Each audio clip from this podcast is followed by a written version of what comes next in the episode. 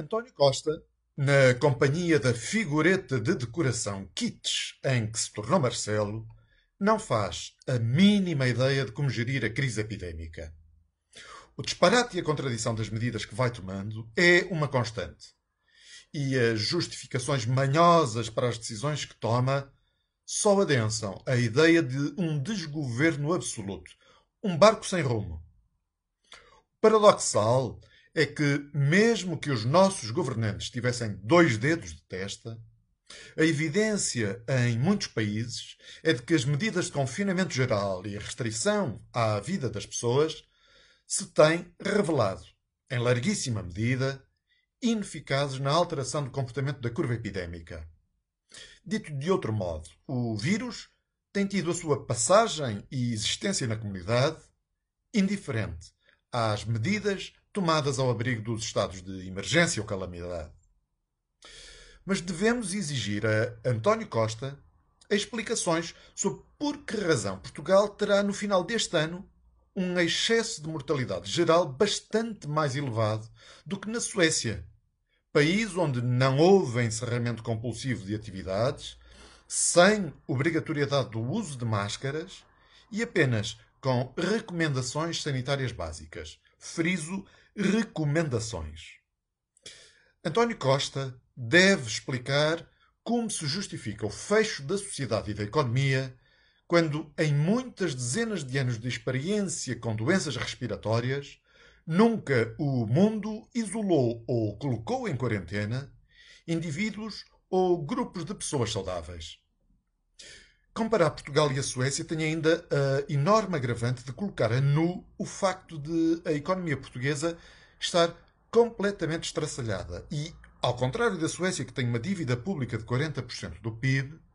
Portugal, com mais de 135% de dívida, foi dos países europeus que mais aumentou, o que se traduzirá em carga fiscal acrescida nos próximos anos.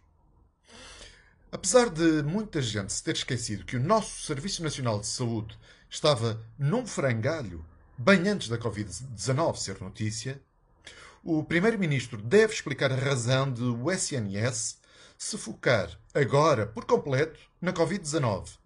uma doença com uma taxa de sobrevivência de 99,9%. Morrem 20 vezes mais pessoas em Portugal com doenças cardiovasculares, cancros, demências, diabetes e outras patologias não Covid, e toda a atenção dos políticos está centrada num vírus oportunista. Correm por aí teorias da conspiração mirabolantes e delírios sobre um pequeno grupo de multimilionários supostamente terem o universo sob seu controlo. Mas apesar de haver chalupas negacionistas, é extraordinário como a maior parte das pessoas, sãs de cabeça, pareça não querer estudar o caso da Suécia.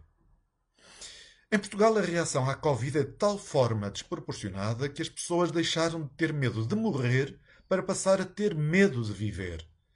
Na Suécia, sabem que o novo normal não é normal.